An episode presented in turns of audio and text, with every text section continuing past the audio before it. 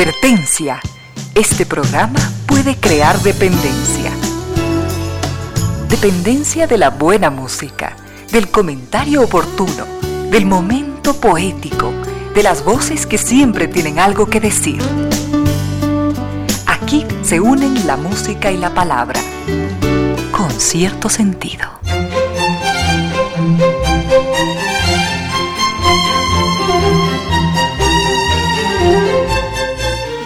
Bienvenidas, bienvenidos. Gracias por sintonizar Radio Suceso 101.7 FM. Gracias por compartir estas horas de música, comentarios y entrevistas.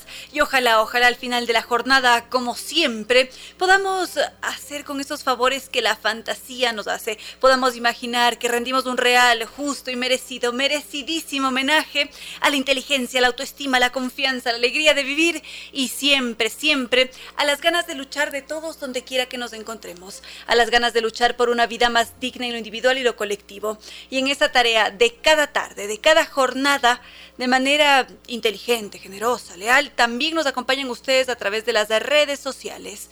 Facebook con cierto sentido, Twitter arroba Reina Victoria DZ. Instagram y TikTok, arroba Reina Victoria 10. Al frente en controles se encuentra el doctor Vinicio Soria, que está a punto de entregarnos una estupenda selección musical y por supuesto no podría faltar la presencia de nuestros queridísimos auspiciantes.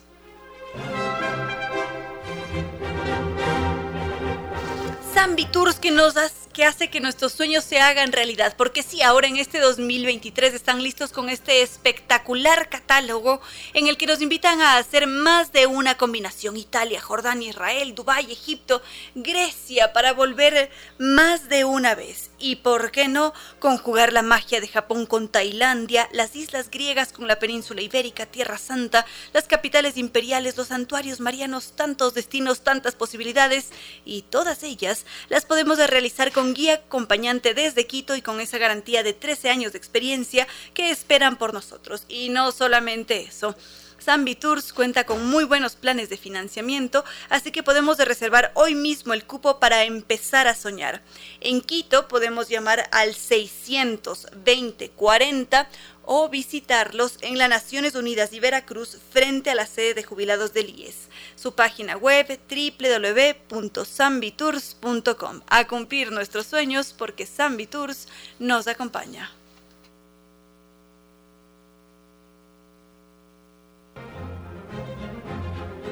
Y NetLife. Sin un Internet inteligente aprovechamos a medias nuestros dispositivos.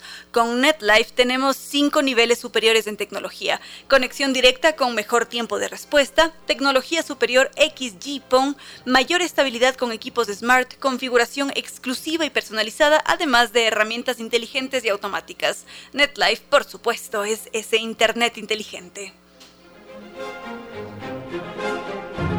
Innova Técnica, ellos son los expertos en humedad aquí en el Ecuador. Nosotros presentamos esos inconvenientes, solicitamos un diagnóstico y ellos nos van a decir, se trata de humedad por condensación, humedad por capilaridad ascendente. Y tenemos esa tranquilidad de que ellos actúan como lo hace un doctor. Es decir, acuden a nuestro hogar, nos dan el diagnóstico y nos dicen esto es lo que hay que hacer. Y lo mejor de todo es que será un momento de trabajo y luego de por vida la solución estará allí. Así que para contactarnos con los expertos que trabajan con tecnología italiana de punta, lo podemos hacer a través del correo ecuador.novatecnica.com, la página web www.novatecnica.com o los teléfonos 098 2600 588 o 098 81 85 798. Nova Técnica es la solución a la humedad con esa tecnología italiana de punta. Y la Casa de la Música que nos invita a vivir experiencias musicales inolvidables, porque sí, ese escenario está considerado como uno de los mejores de Latinoamérica y cómo no aprovechar de esa acústica excepcional para vivir experiencias musicales. Para mayor información está su página web www.casadelamusica.es.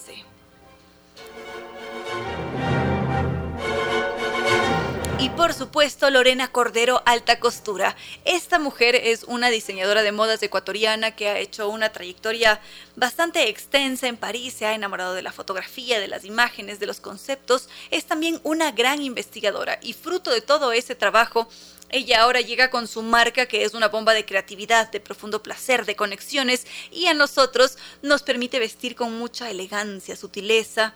Los invito a conocer su tienda, es hermosa realmente. Y sus prendas, ni para qué les cuento. Justamente colgué una historia en caso de que quieran verla, arroba Reina Victoria 10. Parte de la tienda se puede ver allí. Lorena Cordero nos espera en la Checoslovaquia y Eloy Alfaro. Su número de contacto 0999 070 668. Y ahora sí, queridos amigos, en este 15 de febrero de 2023 estamos arrancando con este programa con cierto sentido. Muchas gracias a todos por sus mensajes, comunicaciones, Víctor Hugo Viteri, José Luis Herrera, Segundo Pineda, Daniel Medina. Bienvenidos todos a interactuar a lo largo de estas lindas horas que tenemos juntos. Queremos agradecer a Avi Ayala que nos acaba de hacer llegar esta obra. Silenciadas, femicidio, la otra pandemia de Desire Yepes y Yana Benalcázar. Se dice que el femicidio es otra pandemia. La afirmación se sostiene en el hecho de que ni siquiera la COVID-19 que paralizó a todo un planeta, que pausó la vida de 7.594 millones de personas, detuvo la expresión más salvaje de la violencia contra las mujeres, la muerte. Mientras las autoridades, la ciencia y los medios de comunicación exponían la letalidad del coronavirus, niñas, jóvenes y adultas eran asesinadas en el confinamiento. Antes de la declaratoria de emergencia nacional en el Ecuador, el 16 de marzo, el dato indicaba que una mujer era asesinada en el país cada tres días cada 72 horas. El riesgo incrementó con la propagación de la nueva enfermedad. No hay información concluyente sobre el número de víctimas de violencia de género ante la emergencia sanitaria. Es ahí donde nace Silenciadas, para visibilizar esas vidas que alimentan las estadísticas una iniciativa periodística que genera ruido donde se impone el silencio. Vamos a darle lectura a este texto narrativo periodístico que tiene alrededor de 120 mm, páginas, 130. Ya les estaremos contando o atentos a mi red social de TikTok o Instagram, arroba Reina Victoria 10. Es allí donde subo todas las diferentes recomendaciones literarias. Gracias a Avia Yala por hacernos llegar este libro, Silenciadas, Femicidio, la otra pandemia. Con cierto sentido. En Casa Vaca transformamos imposibles en posibles y sueños en libertad, porque con un Toyota exonerado todo es posible. Podemos visitar ahora las agencias Casa Vaca para recibir asesoría personalizada en la compra de un Toyota libre de impuestos.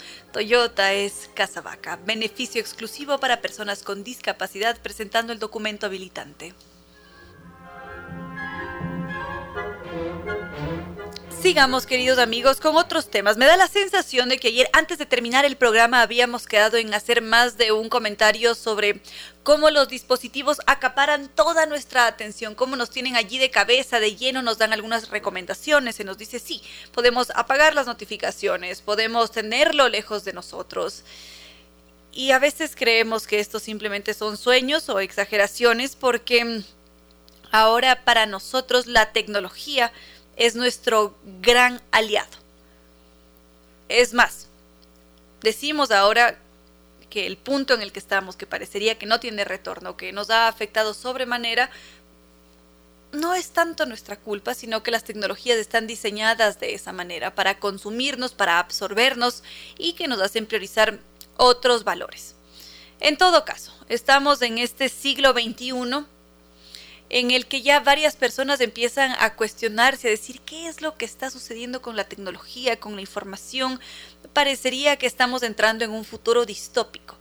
Y es allí donde entran los nombres de Aldous Huxley, entra Orwell con su 1984 y varios van a decir, sí, siempre las mismas obras están tan manoseadas que ya no podemos más porque se las repiten una y otra vez y casi siempre va de la mano de nuestra imaginación o de nuestra percepción en la que nos sentimos que estamos entrando en un futuro apocalíptico, que no han sido los únicos que nos lo han pintado Aldous Huxley y también Orwell. Ha habido muchos otros creadores, pensadores en esa misma línea. Está Metrópolis, con este señor Lang.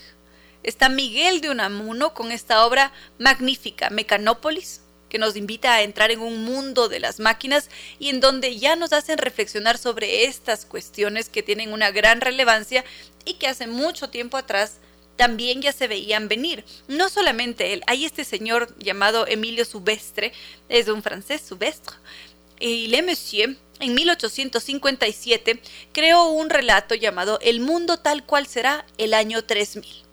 Y en ese relato, esto es impresionante porque, ojo, lo escribe en 1857, hace mucho tiempo atrás.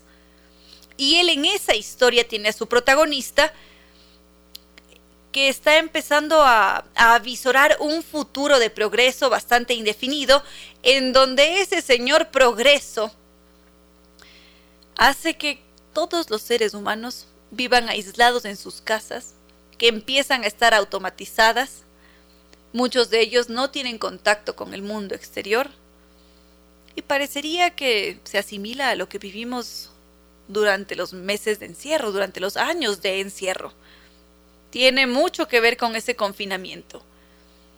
Y es una distopía de 1857.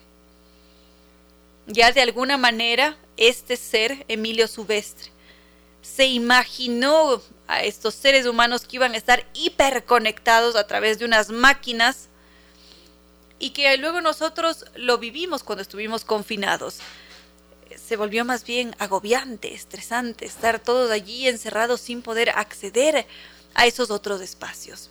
Bueno, en todo caso, 3 y 20 de la tarde me gustaría que con el doctor Soria nos preparemos un cafecito, tecito, ustedes lo que puedan, queridos amigos, si es que les es posible, para que continuemos.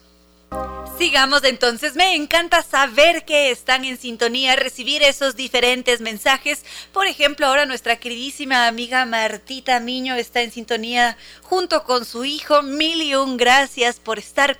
También Cristian Ordóñez, David, Tania, Andrea. Bueno, voy a seguir leyendo sus mensajes conforme avancemos en estas horitas que tenemos juntos y por ahora nos habíamos centrado en las distopías del siglo XXI, ¿no es cierto? Me parecería que siempre nos estamos imaginando ese futuro distópico, agobiante, preocupante, pero no es algo reciente. Como les decía, ha habido muchos otros creadores, otros individuos que también se han imaginado un futuro distópico. Y si es que nos vamos más allá de Orwell, más allá de Huxley, podríamos centrarnos en esta historia de Miguel de Unamuno, que es impresionante, Mecanópolis. ¿Qué es lo que hace Miguel de Unamuno con Mecanópolis? Él allá en 1913 empieza a crear esta historia en la que un ser de la nada se queda dormido y de repente aparece en Mecanópolis. Y ese espacio, en un principio él no sabía qué esperar de ese lugar, porque sí, había escuchado de la ciudad de las máquinas, pero no sabía cómo era realmente estar en un espacio en el que no había un solo ser humano, un lugar en el que absolutamente todo estaba regido por el poder de las máquinas. Entonces, las primeras impresiones de ese hombre son como estar perdido en medio de un desierto. ¿Se imaginan ustedes si es que ahora mismo alguien nos deposita en el Sáhara y lo único que tenemos a nuestro alrededor es arena? Y arena y arena y arena y por ahí escuchamos un del viento y hasta ahí estamos en medio del desierto solos. Exactamente lo mismo experimenta este personaje. También sufre sed, también siente que está a punto de agonizar y, y le da hambre y es un ser que está agónico y que después de encontrarse por allí alguna cosita logra empezar a recorrer la ciudad y en medio de esa exploración se da cuenta de que no hay absolutamente nada, que los seres humanos no existen y que había un museo de Mecanópolis. Y en ese museo él se encuentra con todo lo que había hecho el ser humano Recordemos que es un relato de 1913, así que en ese espacio se encuentran con fonógrafos. Ahora quizás nos encontraríamos con muchos celulares inteligentes y pantallas planas. Pero allí este personaje empieza a recorrer los teatros y en ese teatro se encuentra con instrumentos que tocan solos no había personas que los interpretaran, que entregaran además esa emoción que se transmite cuando estamos interpretando un instrumento. Y el personaje empieza a decir cada día que pasaba era una tortura, ya no lo soportaba porque vivía en mi soledad con los fantasmas, esa soledad tan tremenda en, la que sentía que vivía una verdadera pesadilla.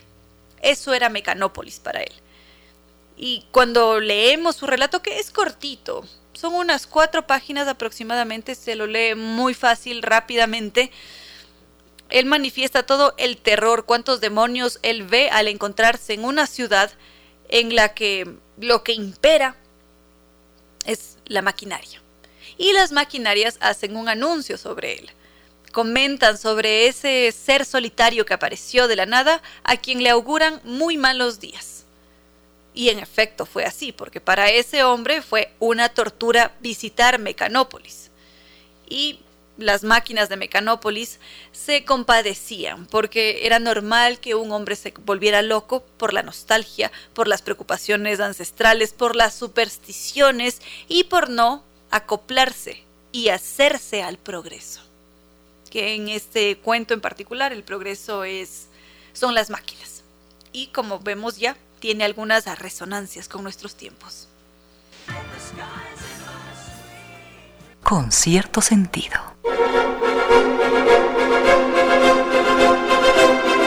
Queridos amigos, hoy hemos adelantado un poquito nuestra entrevista de hoy, una de nuestras entrevistas, porque nuestro entrevistado acaba de aterrizar. Literalmente lo estamos recibiendo desde Chile.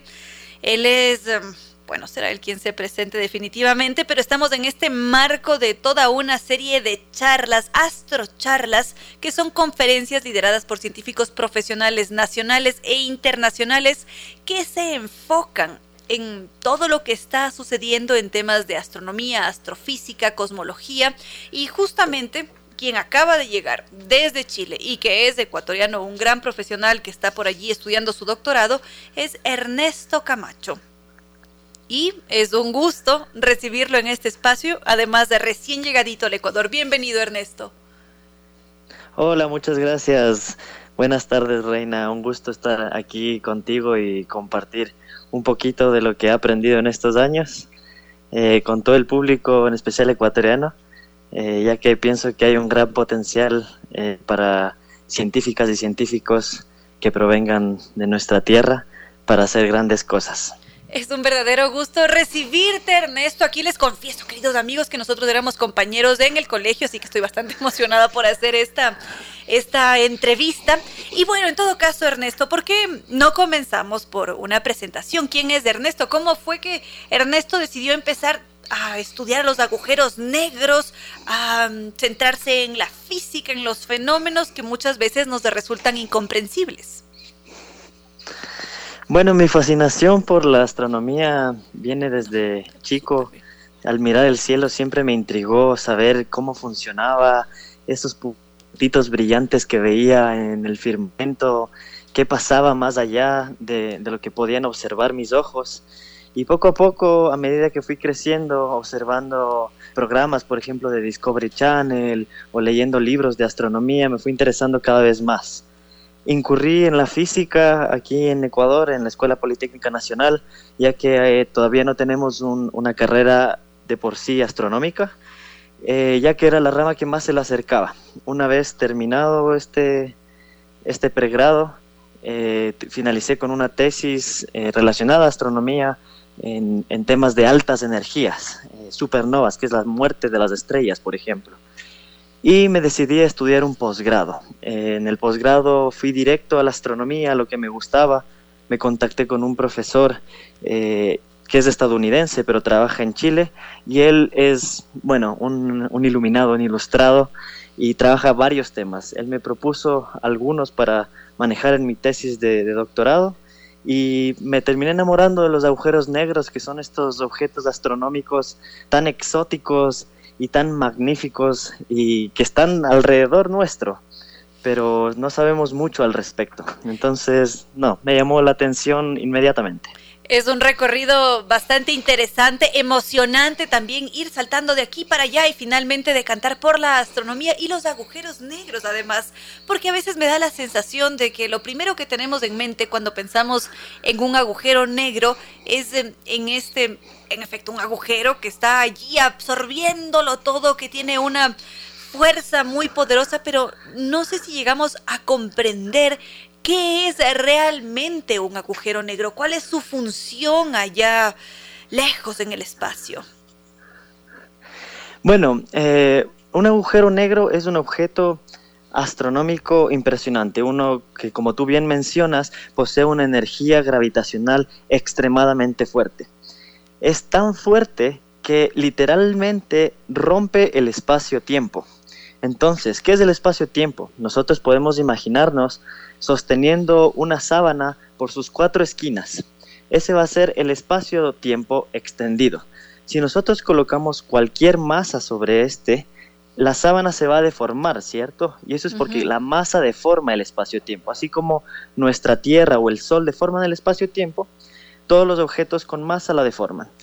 El agujero negro es un objeto que tiene tanta masa que literalmente produce un agujero en esta sábana extendida rompe el espacio-tiempo y por ello es que atrae a todos los objetos que están lo suficientemente cerca y como tú dices, se los traga. No sabemos muy bien qué pasa cuando la materia ingresa al agujero negro, porque su gravedad es tan fuerte que no puede salir nada de él. Es decir, no podemos obtener información dentro del agujero negro. Sin embargo, podemos saber qué es lo que pasa a su alrededor a medida que la materia está cayendo en él y qué es lo que pasa alrededor, porque otra de las preguntas podría ser si es que nos encontramos allí con un bloqueo, ¿qué es lo que está haciendo la ciencia que es tan creativa para darse sus formas e investigar lo desconocido? Esa es una muy buena pregunta, porque es una forma de investigar los agujeros negros. La materia que está cayendo dentro de estos agujeros, de estos objetos, viaja a una velocidad tan grande debido a la fuerza de gravedad tan fuerte que se calienta mucho.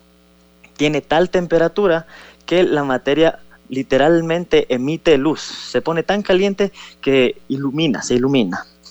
Entonces, alrededor de los agujeros negros, a medida que la materia va cayendo, se forma lo que conocemos como un disco de acreción, que es literalmente como un disco alrededor del agujero negro que lentamente va cayendo dentro de su fuerza eh, gravitacional. Y este disco es un disco multicolor, porque como les mencioné, se calienta y emite luz, pero emite luz en varias bandas energéticas, es decir, en varios colores. Es decir, que es todo un acontecimiento. Y esto me lleva a pensar al mismo tiempo en cómo esto seguramente viene de la mano de Hollywood y de lo que leemos en relatos literarios, pero a veces los planetas o alguna otra forma de materia pasa cerca de un agujero negro y es de allí cuando es atraído. Y de allí también salen muchas de estas ideas o no sé si serán especulaciones en donde dicen que posiblemente los planetas o la Tierra inclusive podría ser atraída por un agujero negro. ¿Cuánto de real tiene esto o queda únicamente en un mito?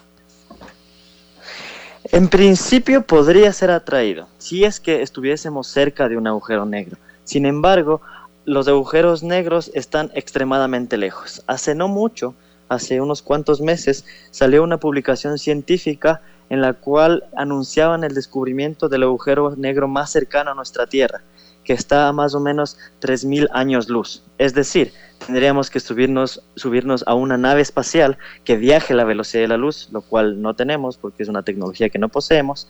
Y aún así, si lo tuviéramos, tendríamos que viajar 3.000 años para estar cerca de uno.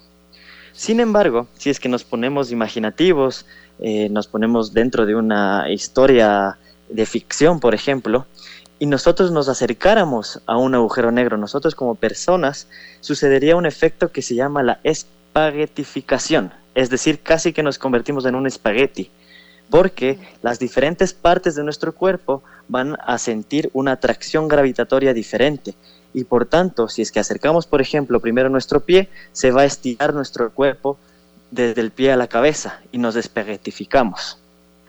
qué cosas. Algo muy atractivo que sucede también con estos temas mm, desconocidos es que justamente capturan nuestra atención, nuestra imaginación y al mismo tiempo, dentro del mismo mundo científico, permiten teorizar. Ahora mencionas este detalle de convertirnos en espaguetis y está también este otro aspecto dentro de los agujeros negros que son los agujeros de gusano, si es que no me equivoco en el término. Sí, son eh, teorías que son investigadas con mucha seriedad. Hay muchos artículos científicos especulando sobre qué podría pasar dentro de los agujeros negros. Eh, y una de estas teorías es que pueden servir como portales eh, a otro lugar del espacio-tiempo. Así como te mencionaba que estos agujeros negros rompen el espacio-tiempo, se especula que podrían conectar con otro punto del espacio-tiempo en otro lugar del universo. Sin embargo, estas teorías permanecen como teorías, porque nosotros no tenemos la evidencia científica, la evidencia empírica que demuestre o niegue este tipo de especulaciones. De nuevo, porque no podemos saber qué es lo que pasa dentro de un agujero negro. Cualquier cosa que esté dentro del agujero negro, incluidas las partículas de luz, las cuales son las más rápidas de todo el universo, no van a poder salir de ahí. De modo que no sabemos qué es lo que pasa dentro y por tanto no podemos obtener evidencia eh, y ratificar o negar estas teorías. Es decir, que todavía estamos un tanto verdes en el asunto. Ernesto, ¿cómo están las investigaciones allá en, Chile en materia de agujeros negros? Eh, bueno, es muy fuerte la investigación en Chile sobre agujeros negros. Existe un gran eh, grupo de investigación eh, del cual tengo la fortuna de ser parte. Es un grupo eh, multi... Eh, o sea, hay mucha gente que, estudia esto de muchas áreas de, la ciencia, no solo astrónomos. Existen ingenieros informáticos, existen incluso biólogos y biólogas que, que se inmiscuyen en este tipo de asuntos y es un grupo internacional también. Entonces tenemos gente de toda Latinoamérica y de todo el mundo.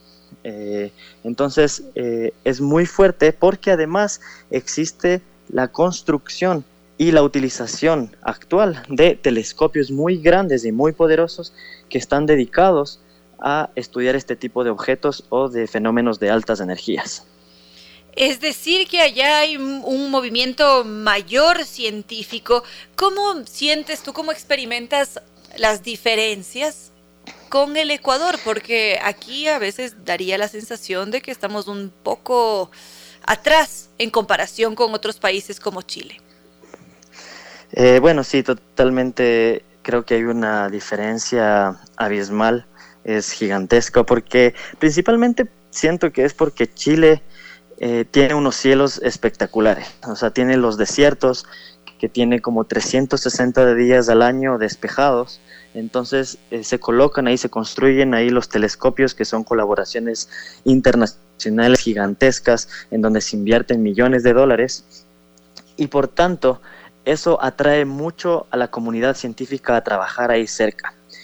Eh, una vez que se firmaron acuerdos del gobierno chileno con las instituciones que construyen este tipo de telescopios, eh, se eh, dictaminó que una parte del tiempo de observación en estos telescopios tiene que ser destinado a científicos y científicas que estén en Chile. Y por tanto, de esa manera se potencia todo eh, este desarrollo de la astronomía en este lugar. Entonces Chile es un bastión mundial para el estudio de la astrofísica observacional en este caso, que quiere decir a través de la utilización de datos astronómicos, es decir, observaciones del cielo.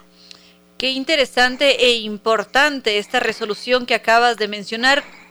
Aquí en el Ecuador, ¿qué nos podrías decir al respecto? Porque si bien es cierto, tenemos ciertos puntos que también han servido como observatorios astronómicos, es decir, también hay una historia relacionada al estudio de los astros aquí en el Ecuador, o quizás por condiciones meteorológicas esto nos juega en contra.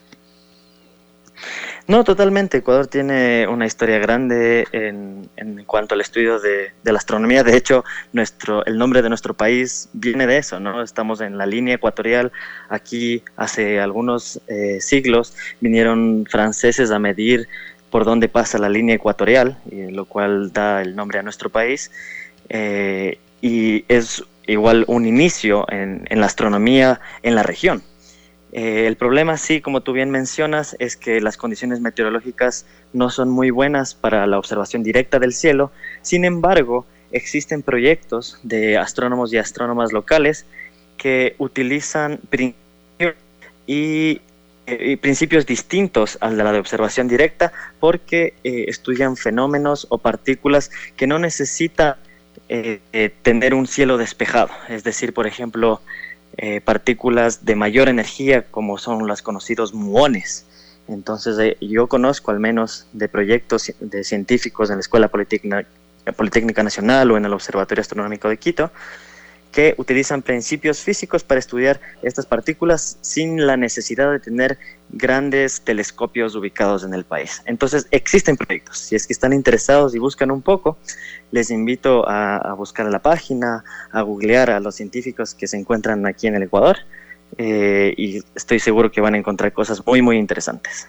Esto es importantísimo. Ernesto, para no robarte más tiempo, porque seguramente estás cansado con todo el ajetreo que implica un viaje, te vamos a tener eh, próximamente, mañana para ser exactos, dando una astrocharla. Brevemente, ¿de qué se tratan estas astrocharlas? Bueno, son una serie de coloquios eh, organizados por el Observatorio Astronómico de Quito. Eh, son en la Escuela Politécnica Nacional. yo voy a dar la charla de mañana, es a las 11 de la mañana en el auditorio 1 del edificio del medio externo. Y en particular, la charla que voy a dar es sobre lo que yo estoy haciendo en mi tesis de doctorado. Yo estoy investigando unos objetos que se llaman los agujeros negros de masa intermedia y estoy intentando determinar si existen o no existen. Sabemos que hay unos que son muy grandes, supermasivos, y otros que son muy chiquitos, que son los de masa estelar, pero no sabemos muy bien qué hay en la mitad o si hay algo o no. Entonces de eso les voy a estar comentando el día de mañana. Eh, quedan cordialmente invitadas e invitados. Y no se pierdan, si no pueden ir el día de mañana, de otras astrocharlas eh, que van a seguir durante el mes de febrero y marzo, eh, igual organizadas por el Observatorio Astronómico de Quito, con diferentes científicos y científicas nacionales e internacionales. Perfecto, querido Ernesto Camacho. Muchísimas gracias por toda esta información y ¿Las charlas son gratuitas o qué es lo que hay que hacer para poder acceder a la charla tuya, por ejemplo, mañana a las 11 de la mañana? Las charlas son absolutamente gratuitas, solo tienen que ir al edificio, eh, buscar el auditorio, preguntar tal vez la portería dónde queda y ustedes pueden entrar sin problema alguno. La sala es grande eh, y tengo muchas ganas de compartir con todos ustedes eh, lo que estoy haciendo porque me emociona y me gusta compartir esta pasión que, tengo, así como tú lo haces en la radio, Reina, que por cierto te agradezco por esta oportunidad de, de compartir un poquito de lo que yo hago y y felicitarte por este espacio cultural tan importante eh, para, la, para Quito y para todo el país. Felicitaciones a ti, Ernesto, por todo tu trabajo, por tus investigaciones, por apostar por las ciencias, compartirnos además de ese conocimiento y recuerda que este siempre va a ser tu espacio. Muchísimas gracias, Reina. Un abrazo enorme. Igual. Con cierto sentido.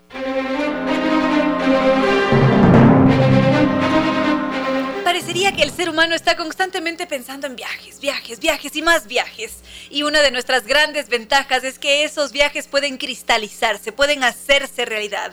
Aquí en el Ecuador podemos viajar con Zambi Tours, que en este 2023 han llegado con este espectacular catálogo, muy bellos destinos. Podemos conjugar la magia de Japón con Tailandia, las perlas del Báltico con los increíbles fiordos, islas griegas con península ibérica, Tierra Santa, capitales imperiales, los santuarios marianos, impresionantes combinaciones, Italia, Jordania, Israel, Dubái, Grecia, para volver más de una vez. Tours cuenta con muy buenos planes de financiamiento, así que podemos reservar hoy mismo el cupo para empezar a soñar. Las salidas se hacen con guía acompañante desde Quito y con garantía de 13 años de experiencia que esperan por nosotros. En Quito, para conocer ese catálogo 2023 completo, podemos llamar al 620 40 o visitarlos en las Naciones Unidas y Veracruz frente a la sede de jubilados del IES. Su página web www.sambitours.com. A cumplir nuestros sueños porque Sambitours nos acompaña.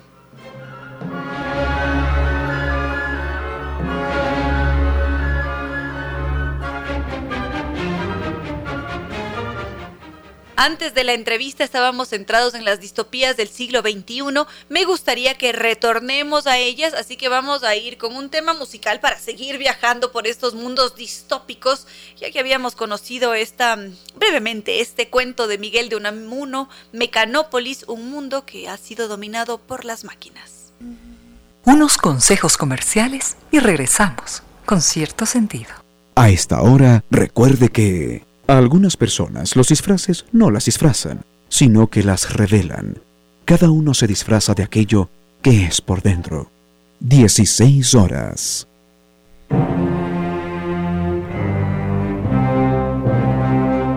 Era un hogar pobre en los Estados Unidos a principios del siglo XX, de una familia negra y para sorpresa de todos había un piano. En aquella familia faltaban muchas cosas materiales, pero había mucho amor por los hijos y el padre de familia, carnicero y pastor protestante en su parroquia, inculcaba lo mejor en ellos. También la madre, pianista aficionada, enseñaba a sus hijos los misterios y las delicias del canto y de la música. Y allí uno de los hijos de apenas cuatro años un día dejó a un lado el único juguete que tenía, que era una pelota medio desinflada, y tomó a esa edad la decisión más importante de su vida. Entonces se sentó al piano y ensayaba un acorde hoy y mañana una melodía y en ocasiones entrenaba su voz de manera juguetona. Y un día la madre descubrió que los juegos de aquel niño al piano sonaban demasiado bien y centró todos sus esfuerzos en potenciar el talento del pequeño. El niño se llamaba Nat y quienes descubrieron su talento le decían el rey, es decir, King y el mundo lo empezó a conocer como Nat King Cole. Y de cantante de iglesia, saltó a los escenarios para ser admirado por un público fervoroso, a pesar de que Nat King Cole se avergonzaba de su propia voz. Pero a pesar de su propia percepción, Nat King Cole acumuló reconocimientos y fue el primer afro-norteamericano en tener un programa de radio en los Estados Unidos. Pero no fue fácil su éxito. Alguna vez los racistas intentaron secuestrarlo y luego intentaron matarlo en pleno escenario. Y cuando se presentó en televisión boicotearon los productos que se anunciaban en aquel canal. Nat King Cole se sobrepuso y al final se hizo respetar con sus talentos y convicciones profundas. Como profunda y emotiva era su voz. Y cuando todo llegó a su límite, declaró, No volveré a cantar en la lengua de los racistas y por eso conocemos sus grandes éxitos en castellano. Nat King Cole, el gran cantante, nos estaba abandonando un día como hoy, 15 de febrero de 1965. Y nos dejó sus canciones, su voz vibrante, su ejemplo de dignidad y superación.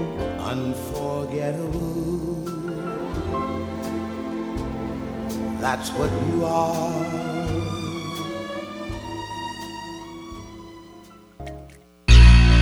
La autoestima, de lo que tanto se habla en estos tiempos, no es lo que muchos piensan. Estimar mucho al auto. No, la autoestima es la consideración de nuestro valor como seres vivos, como seres humanos. Todos los vehículos del mundo no valen lo que la vida más humilde. La autoestima no es, recuérdelo, la estimación que se le pueda tener al auto. Esa, esa es otra cosa. Valore la vida. Conduzca con precaución con cierto sentido.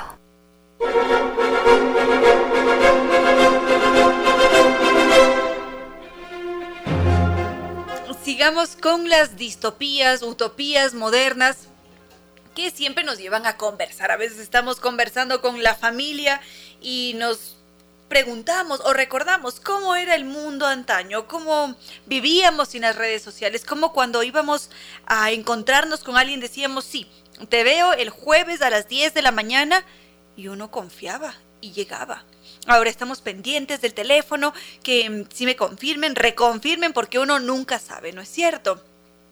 Y bueno, en todo caso, habríamos dicho también que este ha sido un planteamiento que no es de reciente, sino que viene desde hace mucho tiempo atrás, sin conocer el punto en el que íbamos a estar hoy, sin saber que íbamos a vivir hiperconectados con una extensión de nuestros brazos, que son ahora los celulares, que nos tienen de cabeza en las pantallas. Parecería que vivimos allí en vez de vivir en la realidad. Y es bastante curioso porque, según un informe de esta compañía que se llama Global Overview, un usuario típico de Internet puede pasar al menos siete horas al día utilizando diferentes aplicaciones o interactuando con diferentes dispositivos electrónicos. Eso quiere decir que pasamos al menos el 40% de nuestra vida conectados en línea. Y es algo preocupante, porque ahora se habla sobre esta soledad electrónica, que es este hecho de estar conectados todo el tiempo y exactamente a qué estamos conectados, con quién estamos conectados, qué es lo que estamos haciendo en esas horas que pasamos en línea. Es una situación compleja, claro que no se ve reflejada de la misma manera en el mundo entero. No sé si es que ustedes han escuchado en alguna ocasión sobre este señor, uy, no recuerdo su nombre, pero es de apellido McLuhan, que empezó a hablar sobre la aldea global. Es un término muy común, además ahora también hablamos sobre la aldea global, sobre este espacio en el que nuevamente la humanidad, la civilización, mm, está relacionada a través de los medios electrónicos de comunicación. Y recibimos todo por allí, que sí, de alguna manera se refleja con nuestra actualidad. Sin embargo, como les decía, esta no es una situación que se dé en el mundo entero. Hay este lugar que es, muy atractivo, es decir, no lo conozco, he leído sobre él, he visto fotos, videos, se llama la República de Kiribati. Es un lugar en el que el 100% de la población tiene acceso a la energía eléctrica el 78% de su población tiene acceso al agua potable. Y cuando escuchamos esto decimos, es un paraíso. Tengo que mudarme ya. Doctor Soria, nos mudamos. ¿Le parece? Perfecto. y ojo con este dato. Esto le va a gustar más al doctor Soria, ¿o no? En Kiribati, Kiribati, solamente el 14% de los habitantes tiene acceso a Internet. ya no le gustó tanto al doctor Soria, ya me abrió los ojos, por aquí dijo, no, yo me quedo. Pero en un mundo o en individuos que están buscando estar desconectados, sería ese el espacio utópico, sería ese el sitio al que uno estaría esperando ir para liberarse un poco de toda la presión que implica la hiperconexión. Lamentablemente, para quienes en este momento hayan dicho, sí, yo también me voy a Kiribati, Kiribati se espera que desaparezca de aquí en unos 10 años por el cambio climático, por la subida del mar, que va a hacer que esta islita desaparezca. Es una verdadera pena. Pero bueno, en todo caso, todavía no empiezo a responder, revisar sus mensajes, así que vamos a ir con algo de música para poder leerlos. Con cierto sentido. En Casa Vaca transformamos imposibles en posibles y sueños en libertad, porque con un Toyota exonerado todo es posible. Podemos visitar las agencias Casa Vaca para recibir asesoría personalizada en la compra de un Toyota libre de impuestos. Toyota es Casa Vaca, beneficio exclusivo para personas con discapacidad presentando el documento habilitante.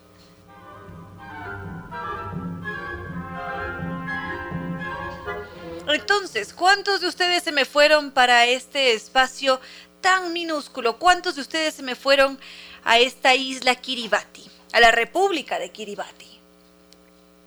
Varios, ¿verdad? Por ahí estaba leyendo los mensajes Iván Lituma, Andrés, Iván Narváez, Cristian. Todavía no termino de leerlos todos, pero en todo caso, queridos amigos, volviendo con este espacio al que algunos piensan mudarse, otros no tanto, hablamos en sí de un espacio que no se encuentra hiperconectado, un espacio en el que no impera la conexión o los dispositivos móviles, sino más bien los acontecimientos cotidianos, el salir, conversar con alguien, la vida como se la conoció en otro tiempo. La generación de nativos digitales seguramente dirán, no me alcanzo a imaginar un mundo sin Internet, es más, no entiendo, no lo proceso, no lo veo de esa manera. Y mm, es complicado. Es decir, ahora que estoy conversando con ustedes, esto me hace pensar en que a mí me genera algo de miedo muchas veces cuando pensamos en la necesidad que se tiene de estar hiperconectados, en cómo a veces nos centramos tanto en lo que está en tendencia, en, en la dieta que salió de tal actriz, actor, o en la ropa que llevó Rihanna en el Super Bowl y tantas cosas más que hacen que dejemos de lado otros temas.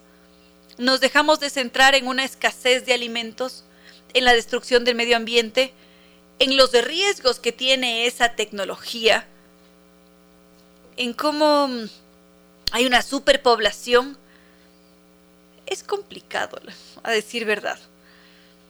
Esos futuros distópicos que a veces los pensamos como descabellados, parecerían no ser tan descabellados.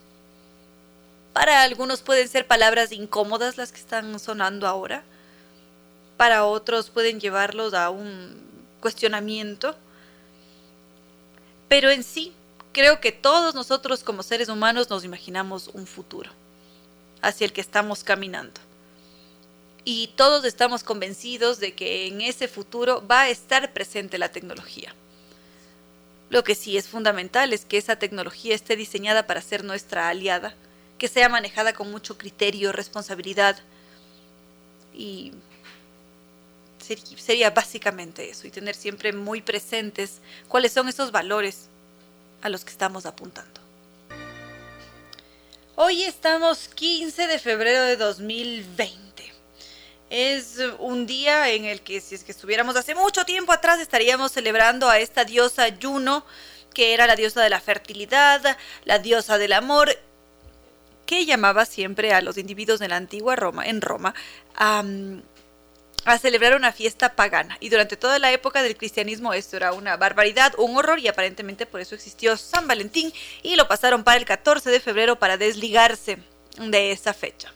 En todo caso, si pensamos también en el 15 de febrero, pero ya en tiempos contemporáneos, nos vamos a encontrar con que un 15 de febrero o cada 15 de febrero se celebra la lucha contra el cáncer infantil, que es bastante complicado. Cuando aparece ese diagnóstico oncológico en un niño, eso modifica absolutamente todo en nuestras vidas, nuestro entorno, la psicología, la interacción social de ese niño es, un tema bastante complicado al que podríamos referirnos en este momento.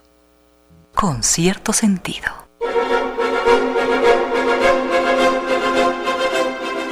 La Casa de la Música presenta este sábado al Ballet Nacional del Ecuador con su obra. No, esto, esto, esto de aquí no, fue otra fecha esa. La Casa de la Música va a presentar este jueves 16 de febrero a las 8 de la noche al Festival Álvaro Manzano. Lo hace de la mano de la Orquesta Sinfónica Nacional y será un homenaje al reconocido director de orquesta que es un referente musical y cultural del país.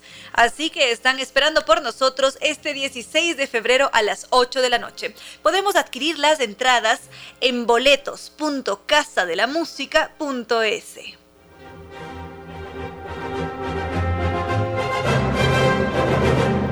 Brevemente, antes de ir con nuestro siguiente entrevistado de esta tarde, les decía que el 15 de febrero se celebra el Día Internacional de la Lucha contra el Cáncer Infantil. Es una fecha que empezó a celebrarse en el año de 2018 y justamente lo que se intenta es generar conciencia, hablar sobre campañas colaborativas que nos lleven a a fijarnos en cuánto sufre un niño, un adolescente, bueno, todos los seres humanos cuando presentamos una enfermedad de esta naturaleza. Y justamente el cáncer es una de esas principales causas de muerte de niños y adolescentes en el mundo entero. Son miles de niños los que son diagnosticados con cáncer en todo el mundo, en América, en Europa, en el Caribe. Y es esto es algo que que golpea mucho y no solamente eso. La mayoría de los niños con cáncer viven en países de ingresos bajos y medianos. Entonces, muchas veces no puede haber un diagnóstico temprano, no hay acceso a esos tratamientos de calidad, no siempre se pueden brindar cuidados paliativos, entonces se complica mucho más la situación y va ligado de los ingresos. Ingresos bajos y medianos. Esos son los países que más golpeados están en cuanto a este tema. Entonces, como les decía, desde 2018 la Organización Mundial de la Salud lanza esta iniciativa y nos dice deberíamos otorgarle un día para conmemorar esta, esta, lucha contra el cáncer infantil. Hay que abordar esas desigualdades, hay que hacer algo para cumplir con ciertos objetivos. Al menos el 60% de supervivencia de los niños con cáncer tiene que ser una meta lograble para el 2030, porque de esa forma reducimos el sufrimiento. Hay que buscar salvar esas vidas, hay que buscar reducir el sufrimiento de los niños con cáncer.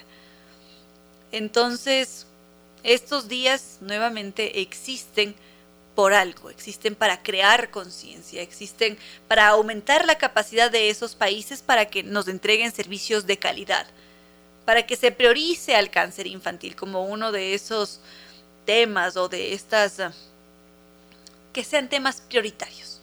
Eso, queridos amigos.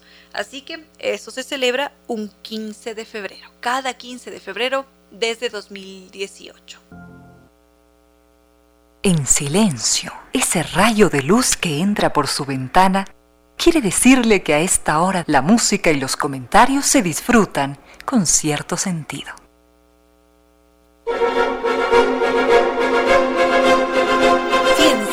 Ciencia, más ciencia. Hace un momento estábamos aquí con el futuro doctor Ernesto Camacho hablando sobre agujeros negros y ahora estamos en cambio con una futura doctora. Ella es Cristina Acuña, mm, viene del mundo de lo empresarial, la economía y lo más lindo es que viene de una red de mujeres científicas, de una red de apoyo, de mujeres que están investigando, apostando por la ciencia y así como Ernesto, Cristina viene a hacernos una especial invitación. Bienvenida, Cristina Acuña. Muchísimas gracias a ti por el espacio y a todas las personas que nos están escuchando también por, por el interés en este tipo de actividades, ¿no? que es siempre importante ir difundiendo lo que se hace desde la universidad.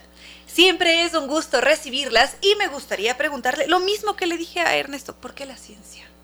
Ay, es que es súper importante, ¿no? Hoy, hoy en día tenemos, justo escuchaba lo que mencionabas hace un momento, ¿no? Tantos distractores, tantas cosas que terminan siendo triviales y la ciencia nos permite ir descubriendo más bien los fenómenos que tenemos alrededor, tanto fenómenos de la naturaleza como fenómenos sociales.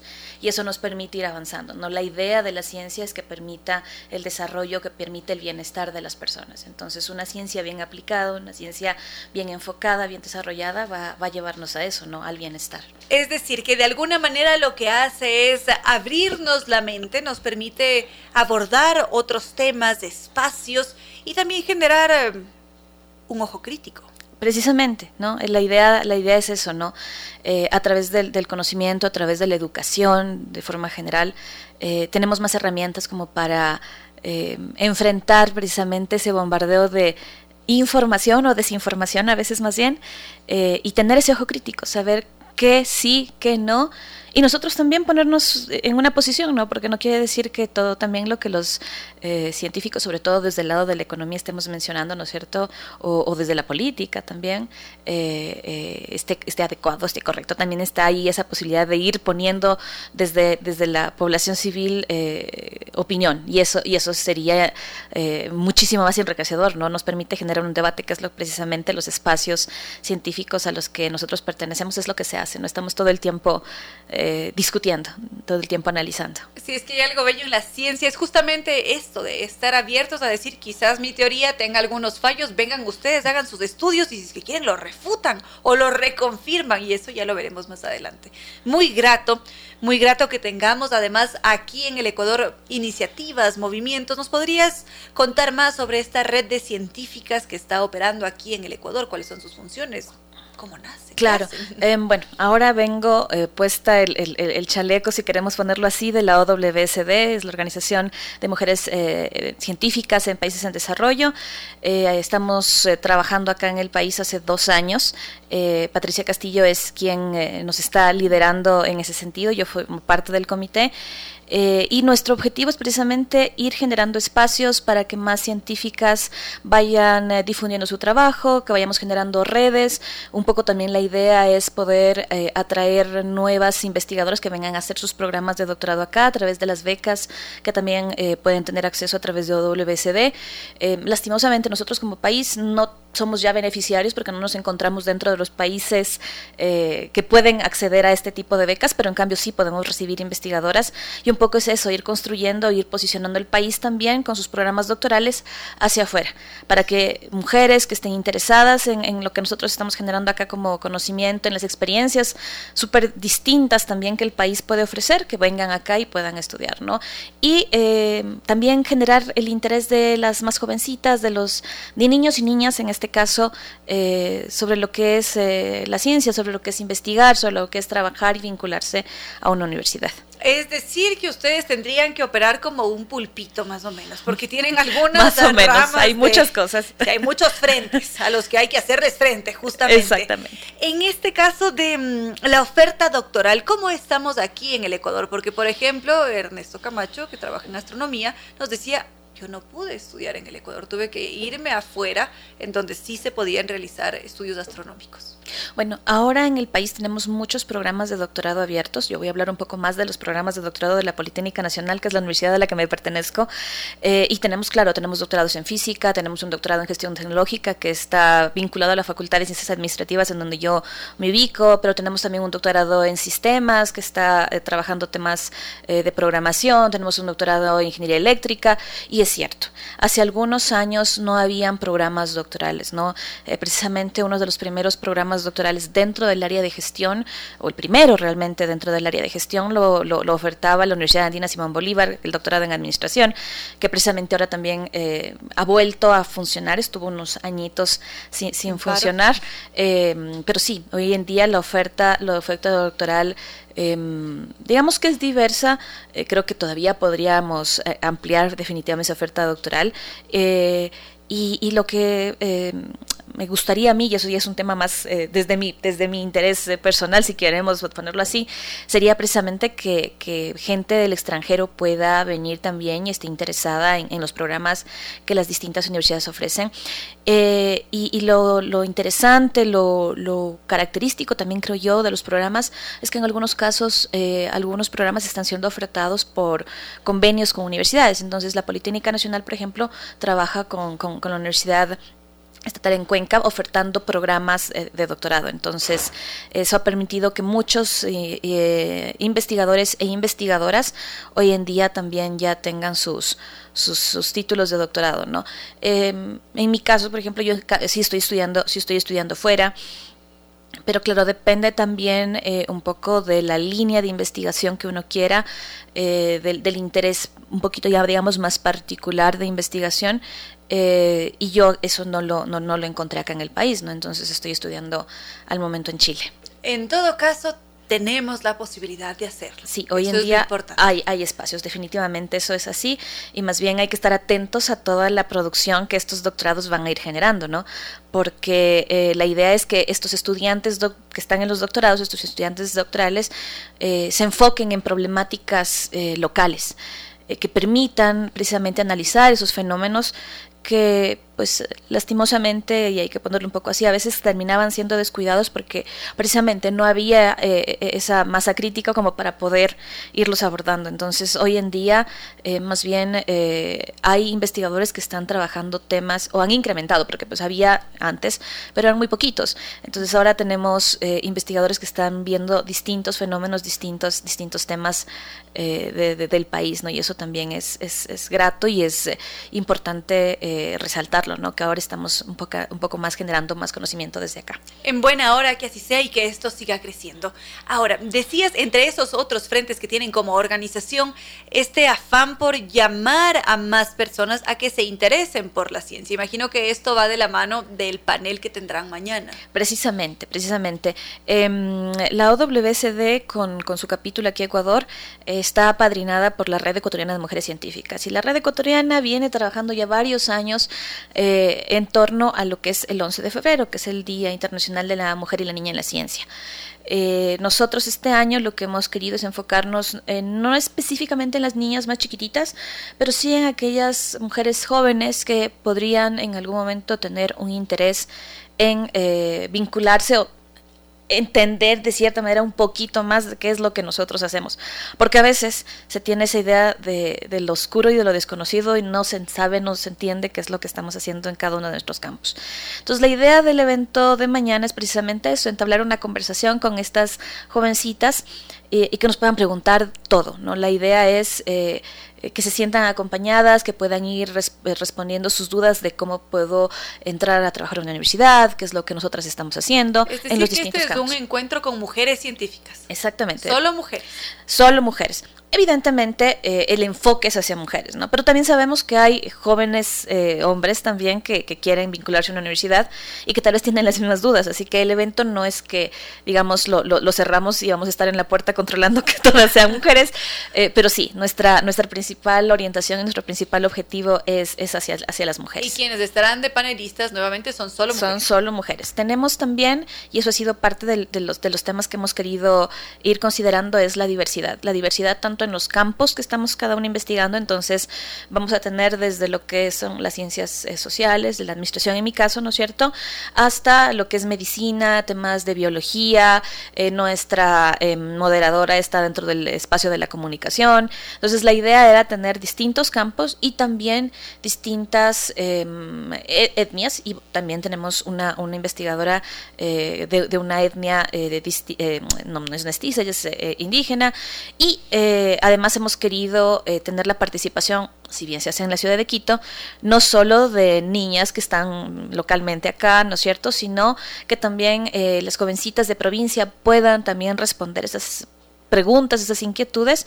Entonces lo que hemos hecho es conformar también un, eh, si queremos mencionarlo así, como panel de, de, de, chicas que van a preguntar, que van a estar de distintas universidades de provincia y ellas se van a conectar vía Zoom para, para también poder hacer esas, esas preguntas que están ahí flotando. Es un evento híbrido, es decir, podemos acudir presencialmente si estamos en la ciudad de Quito y en el resto del Ecuador vía Zoom. Lo vamos a hacer eh, transmitiéndolo por eh, la página de Facebook de la Red Ecuatoriana de Mujeres Científicas y también va a estar transmitiéndose eh, por la Universidad Andina Simón Bolívar, no por la página de la, de la Universidad Andina Simón Bolívar. Eh, la idea es que eh, lleguemos a la mayor cantidad de, gente posible y que obviamente se puedan ir un poco más también vinculando con nosotras, ¿no? Eh, lo, lo, lo, que mencionaba hace un momento, a veces hasta la universidad se ve como que es un espacio medio oscuro, como que nadie sabe qué mismo se está haciendo y como que se ve a quienes están dentro de la universidad o a quienes estamos dentro de la universidad como lejanos. Y lo que queremos es precisamente romper eso, ¿no? Y con las niñas, con las jovencitas, eh, todavía mucho más, porque lo que queremos generar son espacios de acompañamiento, de que se sientan acompañadas, que muchas veces en nuestros casos eh, no fue así, ¿no? Nosotros entramos a las universidades y, y en muchos casos eh, la población de hombres era, eh, o sigue siendo, mejor dicho, muchísimo más eh, que, que, que, de mujeres. Entonces entrabas a una universidad donde, donde no se entendía muchas veces, no sé, inclusive de, de compañeras, colegas que estaban embarazadas, eh, que tengan que pedir, por ejemplo, un permiso eh, por maternidad, porque pues era para los hombres también una cosa extraña, porque no la habían visto o no la habían vivido dentro de la universidad, ¿no? Entonces es precisamente eso, no ir viendo esa perspectiva de las mujeres, cómo ha sido nuestras experiencias vinculándolos a la universidad, eh, y comentarles, contarles, eh, para que tal vez ellas puedan ver de un, desde un ojo diferente, desde una perspectiva diferente, eh, tal vez incluso no cometer los mismos errores que uno cometió eh, y aprovechar las oportunidades también que están allí, ¿no? Porque a veces también eh, no nos llegamos a vincular a la universidad o no hacemos incluso un programa de maestría o un programa doctoral porque no conocemos eh, las distintas oportunidades que están ahí presentes eh, para poderlo hacer. ¿no? Está clarísimo. Este panel será una guía para todos aquellos que quieran acercarse a la ciencia. Exactamente. Ahora, ¿cómo va a desarrollarse la jornada? Porque empiezan a las 6 de la tarde. Empezamos a las 6 de la tarde. Vamos, ¿Cuánto tiempo tomará eh, A tener una duración, está programado de 6 a 8 eh, de la noche. Vamos a, a estar dos, dos, horitas en el Paraninfo de la Universidad Andina Simón Bolívar. Y lo primero que vamos a hacer es precisamente contar nuestras experiencias las experiencias de cada una de las panelistas eh, que son distintas definitivamente, eh, y luego vamos a pasar a una ronda de preguntas en donde la idea es esa, que ustedes, quienes van a estar de forma presencial y las chicas que van a estar conectadas, y, tal vez seguramente también en el Facebook tendremos preguntas, se puedan ir respondiendo, ¿no? que, nos, que nos pregunten todo lo que quieran saber en torno a formar parte de este grupo de, investigación que está conformándose en, el Ecuador, ¿no? que, que existen en el Ecuador desde la perspectiva femenina. Y que lo celebramos, por supuesto.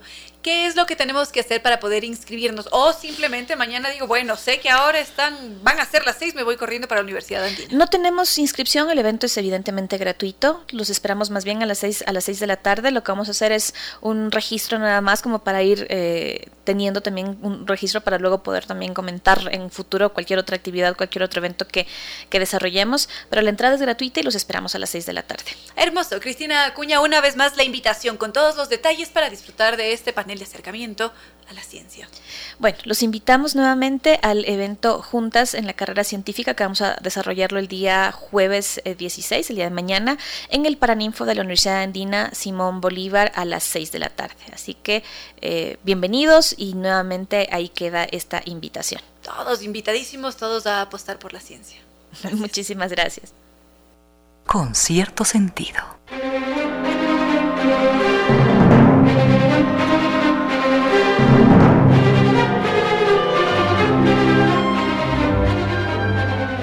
Solamente un breve recordatorio para que nos mantengamos en contacto. Redes sociales, Facebook con cierto sentido, Twitter arroba Reina Victoria DZ, Instagram y TikTok arroba Reina Victoria 10. Vamos con algo más de música y continuamos.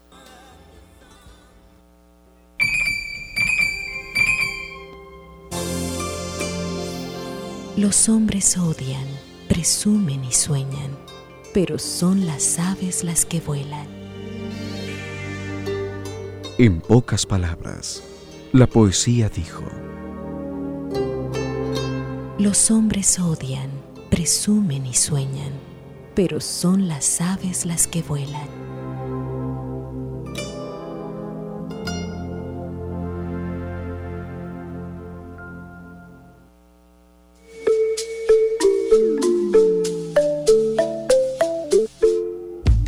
Y ahora, bienvenidos a un vuelo de música y palabra.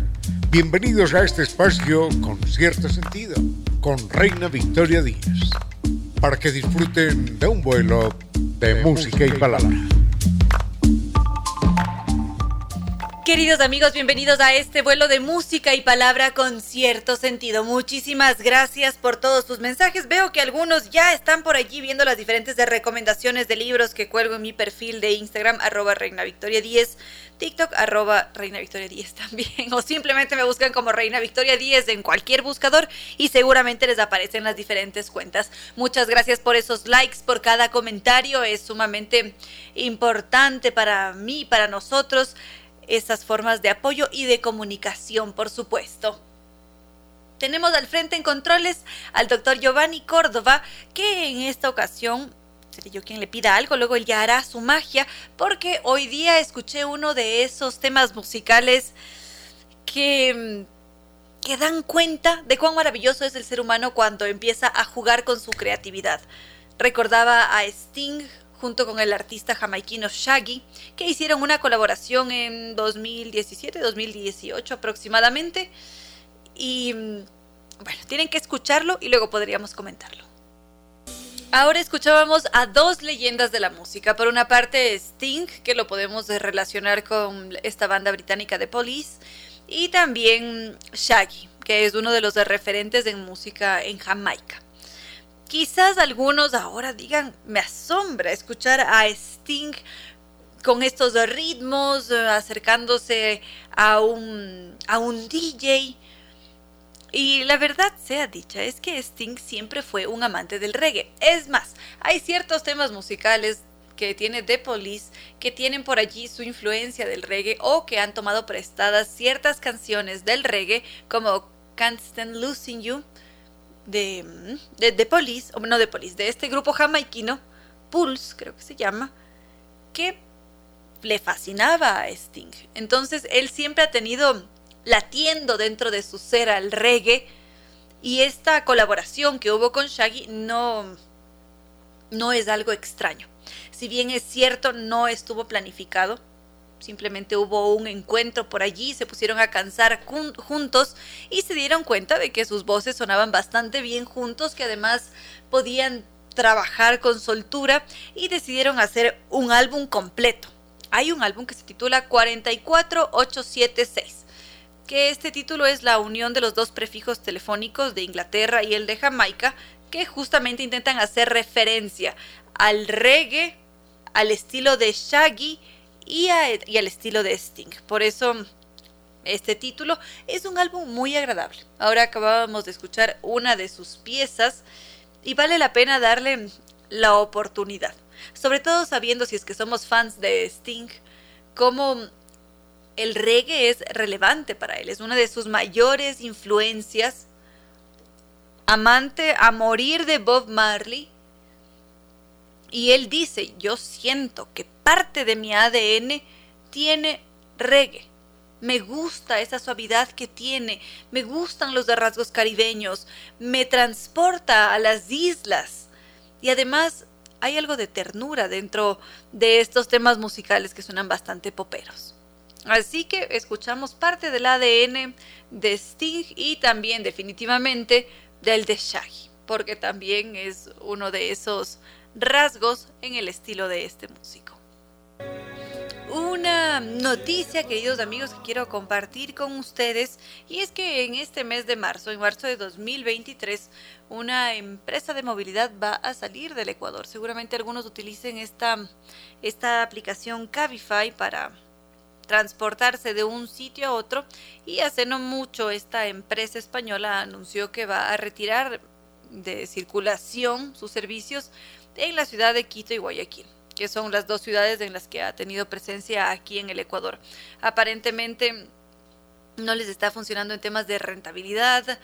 Mm, bueno, y también hay otros motivos que hacen que la compañía salga del país. Y esto, como dato curioso que está a punto de suceder aquí en el Ecuador. Y mientras tanto, esta es una de las aplicaciones que más impera en Latinoamérica en realidad, porque hay millones de pasajeros que utilizan Cabify. Pero aquí en el Ecuador está a punto de salir ahora en 2023. Sigamos entonces con otros temas. Voy recibiendo sus mensajes. Beto, José Luis, Martín, Daniel, Andrés, Leonardo, Gaby. Muchísimas gracias por toda esa por, toda, eh, por todo ese cariño. También Ana Santillán nos estaba escribiendo hace un momento, siempre muy agradecida con ustedes, queridos amigos.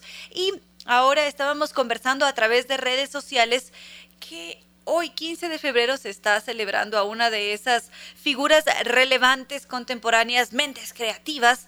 Y estoy hablando nada más y nada menos que de Matt Groening. Es el creador de Los Simpson, que es esta serie de los muñequitos amarillos que es todo un ícono contemporáneo. Muchos de nosotros hemos crecido viendo esta serie que se mantiene vigente y justamente me gustaría hacer uno que otro comentario sobre este ser que nació en Oregon, Estados Unidos y que ha hecho historia.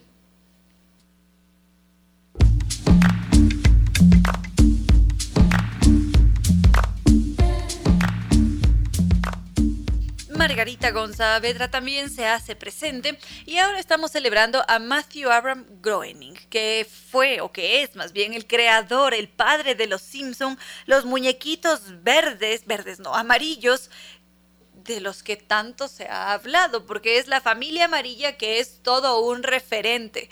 Es más, varios de los chistes que hacemos tienen relación con diferentes capítulos que hemos presenciado y es bueno, enseguida podríamos hablar sobre la, sobre la serie que también tiene unos tintos, tintes filosóficos, políticos importantísimos. Pero por lo pronto, su creador, Matt, así es como él se llama, de apellido Groening, una persona interesantísima. Esto es algo que hay que decirlo definitivamente. Él, mucho antes de, de, darse a conocer al mundo con esta serie televisiva de Los Simpson, lo que hacía era trabajar en un periódico de corte independiente creando una tira cómica. Él era un caricaturista, a eso dedicaba sus días cada día. Y mm, en diferentes momentos de su vida, él experimentó malos sucesos profesionales, tuvo ah, también algunos quiebres con su familia. Para él era un infierno la vida en un determinado momento. Estuvo viviendo en, en Los Ángeles, es más, y sintió que esa experiencia fue realmente lamentable. Y es en ese momento cuando él se descubre con mucho talento para crear historietas, porque crea esta serie que se llamaba La vida en el infierno justamente, y fue una, esto, es muy lindo además, porque él crea esa historieta, pero no lo hace pensando en esto lo voy a publicar, esto de aquí lo voy a llevar a un periódico, tiene que ser impreso, no, todo lo contrario. Él decide contarles a sus padres el infierno que estaba viviendo en esta caricatura titulada La vida en el infierno y nada más. Era algo personal, muy suyo. Y su familia lo recibió con mucha alegría porque además sentían que por allí había algunas similitudes con ciertos personajes, cosa que también sucede con los Simpson. Porque Matt dice que varios de los personajes que nosotros vemos allí en, en la familia amarilla en Los Simpson están basados en los integrantes de su propia familia. Es más, los nombres Homero, Marge, Maggie son los nombres de su familia. Homero es el nombre de su padre, Marge su madre, Maggie es su hermana y Patty es su tía. Entonces, su familia también ha servido como una gran fuente de inspiración para crear Los Simpson. Vamos a ir con algo más de música para enseguida contar otros detallitos sobre él. Sigamos entonces, queridos amigos, con este hombre que ha logrado hacer historia, que es Matt Groening, el creador de esta gran serie Los Simpson y también Futurama. Como les había contado hace un instante, él eh, comenzó trabajando en periódicos antes de empezar a crear Los Simpson. Justamente esta tira cómica que en un principio se la envió a su familia para contarles lo que estaba viviendo, luego terminó siendo publicada en un, en un, en un periódico, porque gustó mucho en realidad. Él, él tiene esta, este gran ingenio, tiene esta capacidad para, para crear. Además, hay un humor mordaz. bueno, todavía no nos adelantemos. Ya vamos a tratar a los Simpson como este fenómeno televisivo en donde también hay algunos tintes de filosofía. Por lo pronto, su creador. Su creador ha sido objeto de críticas, ha sido acusado por discriminación, ha sido adorado por muchos, según cuentan, no es un muy buen vecino. Aparentemente, él ha tenido más de un inconveniente porque... Y es más, creo que esto aparece en uno de los capítulos de Los Simpson, ahora que lo pienso.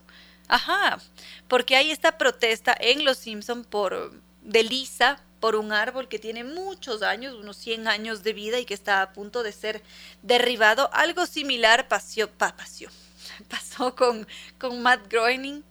Y, justamente él quería defender ese árbol, tenía inconvenientes con sus vecinos y mm, ha tenido toda clase de inconvenientes por proteger a la naturaleza.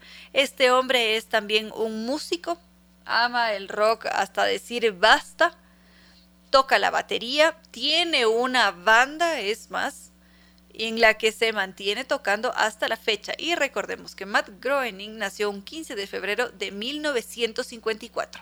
Así que pueden hacer sus cálculos para saber cuántos años tiene el hombre que creó el fenómeno mundial de esta familia amarilla, que es referente para muchos.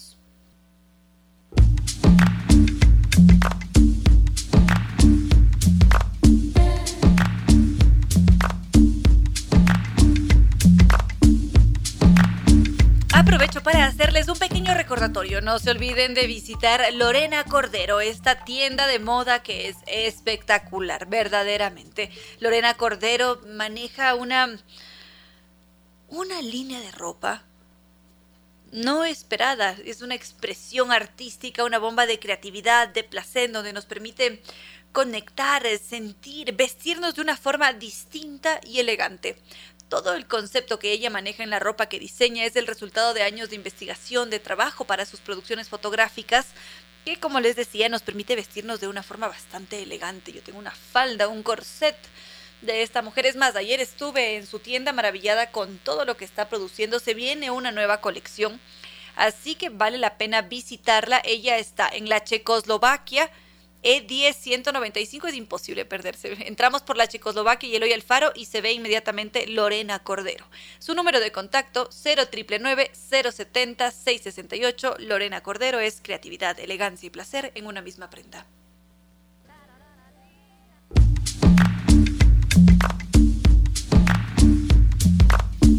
Sigamos, queridos amigos. Hace un momento les había dicho que íbamos a aproximarnos a el éxito que ha tenido esta serie de Los Simpson. Esos seres amarillos que están siempre allí con más de una ocurrencia, que son también muy críticos, que nos dan de qué pensar.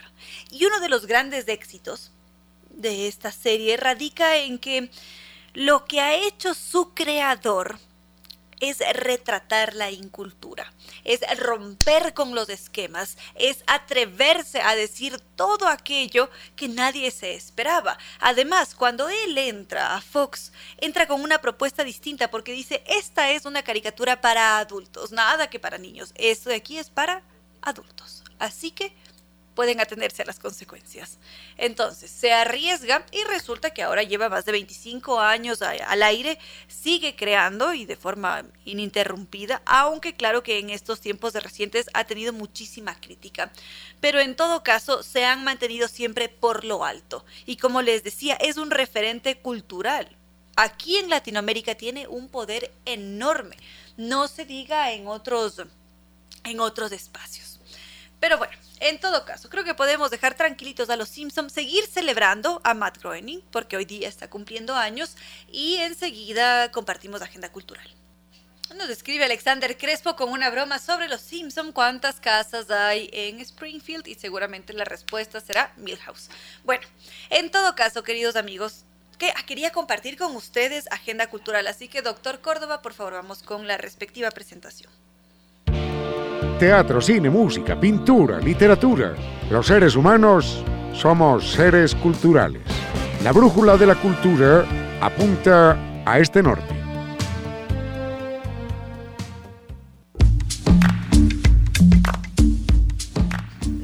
Merino nos invita a disfrutar de su muestra fotográfica Herencia. Herencia es un ensayo documental en el que se recuperan varios de registros personales de la artista y ella a través de esta documentación narra una historia de pérdida, memoria, archivo, texto y objetos que empiezan a entrelazarse para recrear un espacio que está relacionado con el hogar y también lo familiar. Ella está exponiendo su muestra hasta este 3 de marzo en Más Arte Galería. Esto es en la 12 de octubre y Lincoln está en el edificio Mirage. Y los horarios son de martes a sábado de 11 de la mañana a 1 de la tarde y de 2 y media a 5.30 de la tarde. Mm, Daniela Merino nos espera allí con su muestra fotográfica Herencia.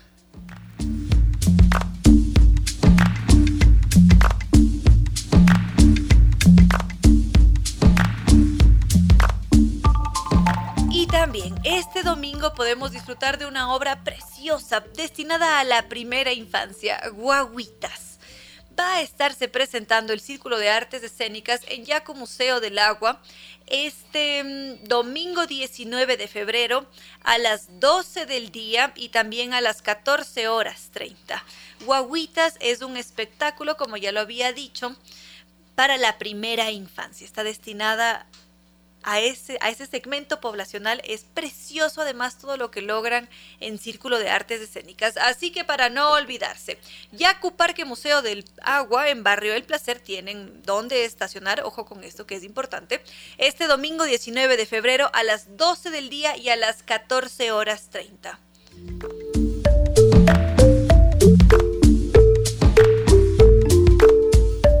También la Casa de la Música y la Orquesta, Sinfónica Nacional del Ecuador presentan el Festival Álvaro Manzano.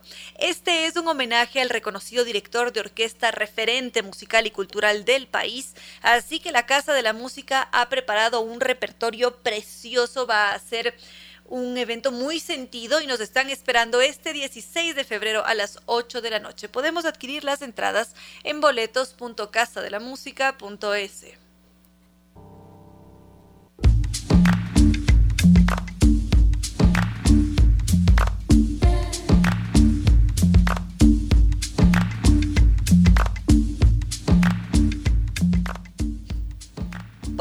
revisando sus mensajes y llega una pregunta sobre el síndrome de Angelman. A decir verdad, no tengo tanta información sobre este síndrome. Me encantaría tener a un experto sobre el tema que nos amplíe todo, el, todo lo que implica síntomas, diagnóstico, en qué consiste, pero en sí, según lo que recuerdo, es un, un trastorno genético que genera algunas limitaciones en todo lo referente al desarrollo, presentan también algunos síntomas neurológicos, muchas veces no hay una detección temprana y esto agrava un poco las cosas. En, esa primera, en esos primeros momentos empieza a haber una ausencia de gateo, no hay balbuceo, casi no hay capacidad de habla o vemos que el bebé no está sonriendo creo que no llegan a caminar o no, no tienen equilibrio. Es decir, no recuerdo muy bien, he estudiado sobre trastornos en primera infancia y en infantes hace ya algunos años, serán unos cuatro años, evidentemente tengo que renovar los, los conocimientos. En todo caso, espero traer especialistas para, para tratar temas sobre primera infancia y en adelante dentro de las siguientes semanas, queridos amigos. Pasando los carnavales, podría ser que ampliemos estos temas que ustedes sugieren.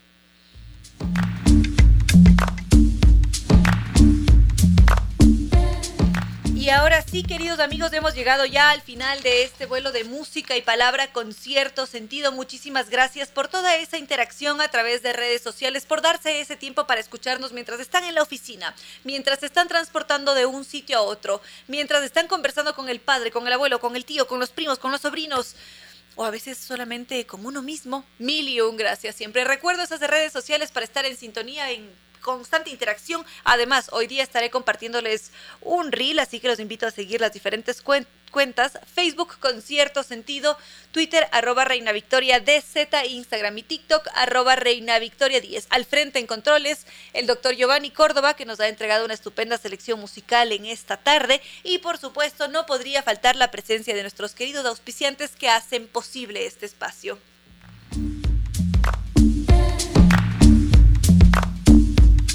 Zambi Tours que nos invita a revisar este espectacular catálogo que han preparado para este 2023. Tan impresionantes destinos, todas las combinaciones que podamos imaginar. La magia de Japón con Tailandia, islas griegas con península ibérica, Tierra Santa, las capitales imperiales, los santuarios marianos, Italia, Jordán, Israel, Dubái, Egipto, Grecia, para volver, volver más de una vez. Y no solamente eso, Zambi Tours cuenta con muy buenos planes de financiamiento, así que podemos reservar hoy mismo el cupo para empezar a soñar. Las salidas se hacen con guía acompañante desde Quito y con esa garantía de 13 años de experiencia que esperan por nosotros. Podemos llamar para conocer ese catálogo 2023 completo en Quito al 62040. La dirección Naciones Unidas y Veracruz frente a la sede de jubilados del IES, su página web www.sambitours.com. A cumplir nuestros sueños porque Sambitours nos acompaña por supuesto NetLife, el Internet inteligente, herramientas inteligentes y automáticas. Nova Técnica, la solución garantizada y de por vida a cualquier problema de la humedad. Para contactarnos con los expertos que trabajan con tecnología italiana de punta, está su correo ecuador.novatecnica.com, la página web www.novatecnica.com o los teléfonos 098 2600588 o 098 81 85 798. Nova Técnica, tecnología italiana de punta para decirle adiós a la humedad. La Casa de la Música que nos invita a vivir experiencias musicales únicas. Podemos disfrutar de una variada programación en su sala de conciertos que está reconocida como una de las mejores de Latinoamérica por esa acústica excepcional. Mayor información en su página web www.casadelamusica.es. Y Lorena Cordero, sensación, conexión, creatividad elegancia en una misma prenda. Lorena Cordero nos espera allí en la Checoslovaquia y Eloy Alfaro en Quito, Ecuador. Su teléfono 070 668 Lorena Cordero es una bomba de creatividad, expresión y placer en una misma prenda. Y ahora sí, queridos amigos, no me queda más que decirles que no fue más por hoy, que los quiero mucho y que mañana jueves volvemos a volar con cierto sentido.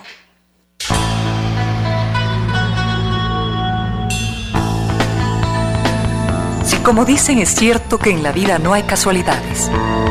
Piense, ¿por qué escuchó usted este programa? Tal vez escuchó aquello que necesitaba o tuvo la sospecha de esa luz dentro de su propio ser. Una gota de agua, un corazón que late, una semilla en su memoria, un remanso en medio de sus prisas, una voz que aliente su esperanza, una pluma para sus alas. Algo de eso hemos querido ser. Aquí, en concierto sentido, con Ramiro Díez. Y Reina Victoria Díez.